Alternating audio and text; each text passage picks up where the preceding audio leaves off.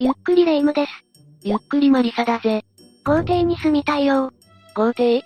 人間誰しも豪邸に住むことに夢を抱くでしょ？まあそれはわかるが、発言が急すぎるんだよな。個人的にはヨーロッパのジェントルマンが住んでいるような高級洋館がいいな私は完全に和風建築好きだが、レ夢ムの言うこともわからなくもないぜ。洋館に住んだらね、可愛いメイドさんとモックモフのワンちゃんと、モックモフの猫ちゃんを飼うの。お出かけには馬車を使って、お昼過ぎには優雅にティータイムをたしなむのよ。レ夢ムはいつまで絵本の世界を生きるつもりなんだ？さっさと私と小汚い部屋でお酒をラッパ飲みしようぜ。しゅ、週末はドレスを着て、高身長イケメンの王子様とデートするもん。なんかおすすめの物件とか知らないの？日本国内にある洋館ならいくつか知ってるぞ。ええ？どんな洋館？せっかくだし今回はそんな話でもしてみるか。日本に実在する音量洋館5選。私をそこに住ませるつもり？住みたいんだろ？洋館に。それでは早速スタートだ。第5位は向山洋館だぜ。向山洋館は岡山県倉敷市の山の中にある洋館となっているな。詳細には向山と呼ばれる山の中腹にあるんだぜ。洋館の名前は山の名前から取られていそうね。もともとは宿泊施設として使われていたようだが、周辺の開拓によって国道や住宅地が作られて客足が減少。その結果、廃墟となってしまい心霊スポットとして噂が広がったと見られているぞ。山の中腹にあるという点から車などで行くのは難しく登山して訪れる必要がありそうだな。わざわざしんどい思いをして心霊スポットに行ってまたさらにしんどい思いはしたくない。定かではないが、廃業理由が心霊現象によるものという説もあり得るな。建物があった場所以外にも周辺で心霊現象が報告されていることからの推測だぜ。なるほどね。これは訪れてみないとわからないかもね。実は向山洋館自体は私有となっており、辺りには柵が張られていたり、監視カメラが設置されていたりするから遊びに訪れるのはダメだぞ。そして建物の外観はかなり不気味な雰囲気を帯びているぜ。ネット上に営業時の外観は見当たらず、見つかったものは建物全体が錆びつき、植物が乱雑に生い茂りどれだけの年月放置されていたかを伺わせる外観だぜ。正直、山の中腹にこんな洋館がそびえ立っていたらホラー映画のワンシーンを思い出させるレベルだな。確かにシチュエーションが完璧すぎるよね。それじゃあ言ってはいけないことも分かった上で聞くんだけど、ここで噂される心霊現象はどういったものなのかしら？洋館の敷地内にある中庭から少女が手招きしているという噂があるみたいだ。その他、人間の顔が浮かんでいたという噂もあるな。いかにも心霊現象といった感じの事例だね。少し不思議なのは、岡山県ではそこそこ有名だと言われる向山洋館はあまりネット上に情報が上げられていないんだ。あらら、なんでなんだろう。現在はすでに取り壊されているようだが、今でも心霊現象は少なからず報告されているようだぞ。もしかしたら洋館が残っていた時期に住み着いていた霊外場所を失って辺りをさまよっているのかもしれないぜ。私も夜中は徘徊しているよ。完全に危ないやつだからやめてくれ。第4位はグラバー園だぜ。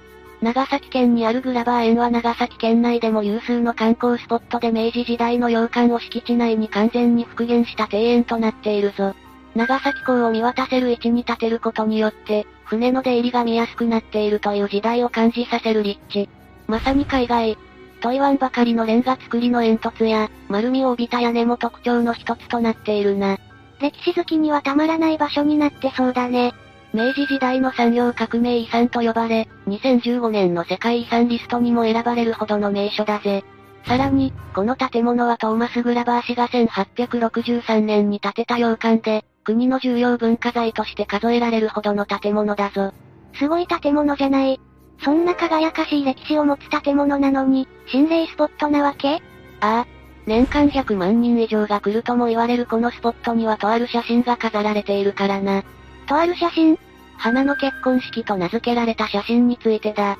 この写真はトーマス・グラバー氏の長女である花さんの結婚式風景を撮影したものとなっているぞ。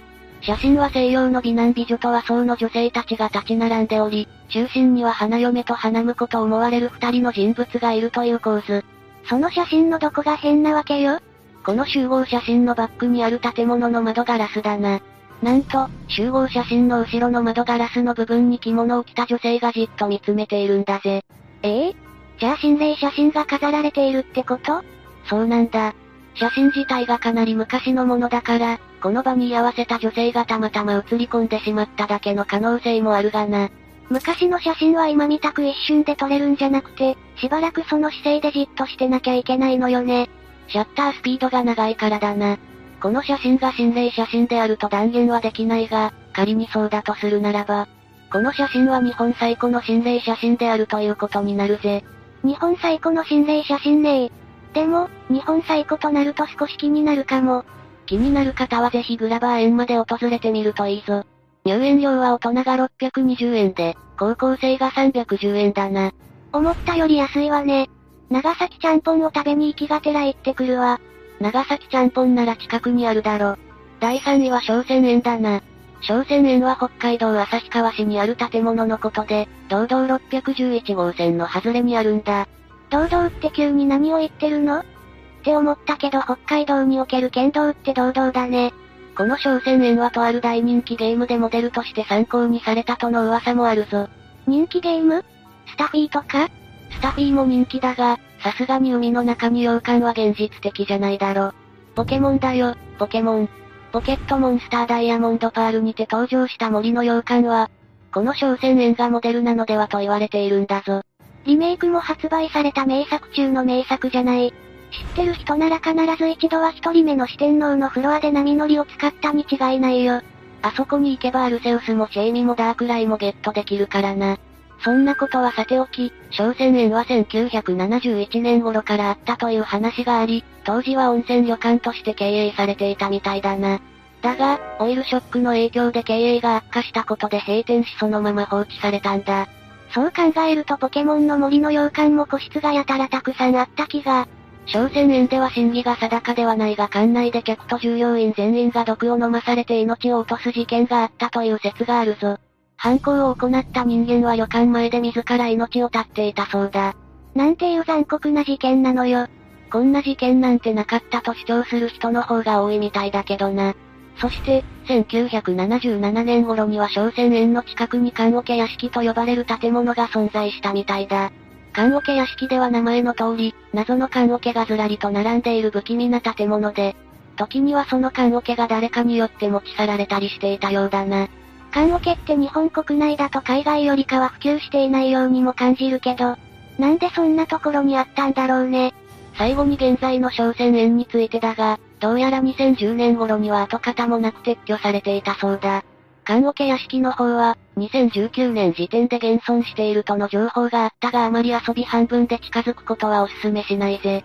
っていうか、今思い出したんだけど、確かポケモンの森の洋館の館内にあるゴミ箱を調べると毒消しが手に入ったのよね。なんなら、ダイヤモンドパールの舞台だった新大地方って北海道がモデルだったよ。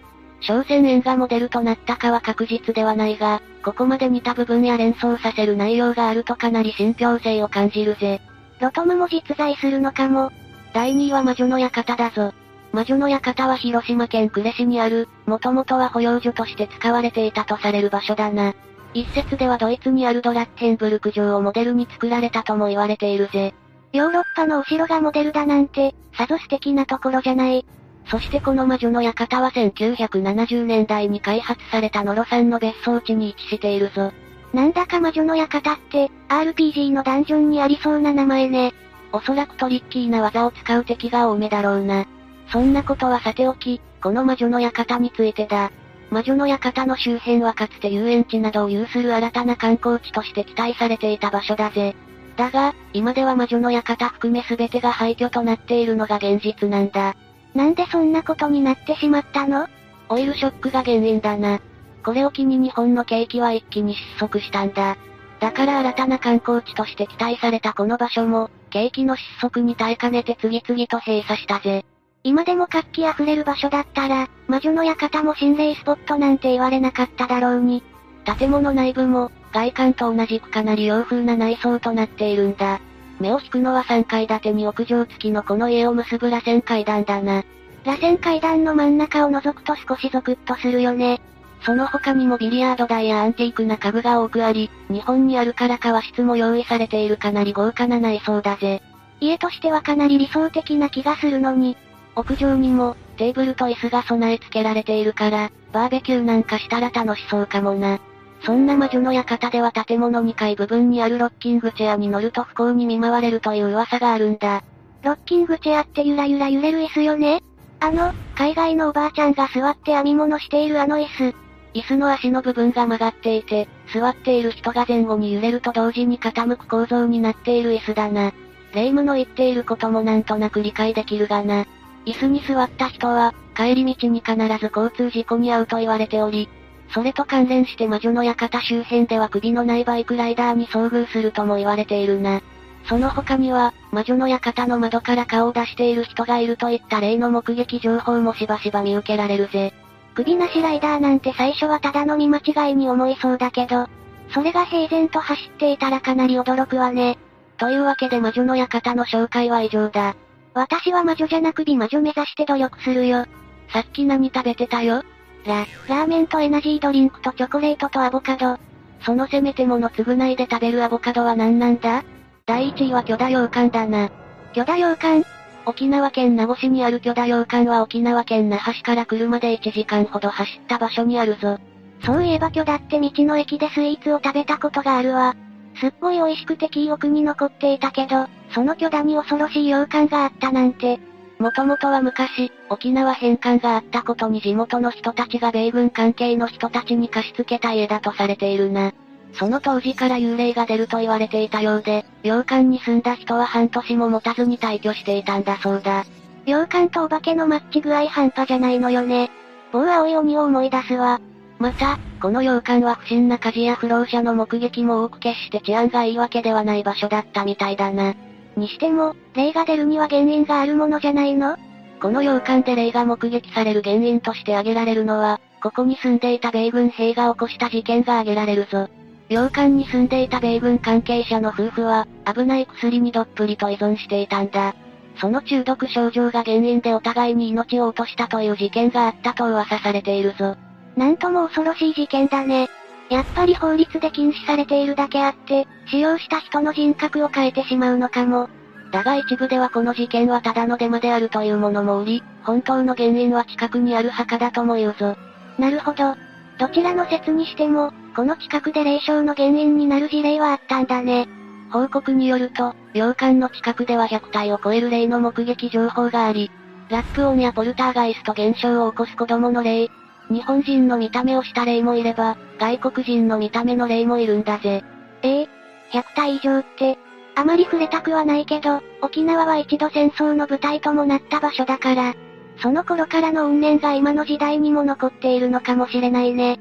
霊感の強い人だと体調不良を引き起こしてしまうこともあるぜ。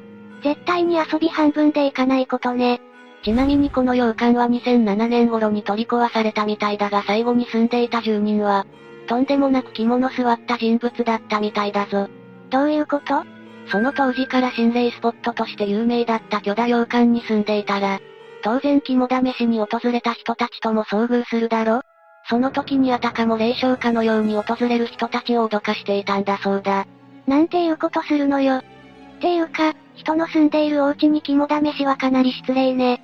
実際、肝試しに訪れた人のほとんどは悲鳴を上げながら逃げるんだとか。あまりの恐ろしさに警察に通報する人たちもしばしばおり、警察は住人に対しても慣れた口調で注意していたそうだ。なんだかほっこりエピソードみたいに語っているけども全然ほっこりなんかしないんだからね。ということで、解説は以上だ。いつか洋館に住むことに憧れがあったけどもう憧れないわ。別に最初から廃墟になる前提で建てる奴はいないと思うぞ。私は250年生きるから大事なの。それでは今回はここまでにしよう。みんなの知ってる怖い洋館についても教えてよ。ぜひコメントに書いてくれよな。それではご視聴ありがとうございました。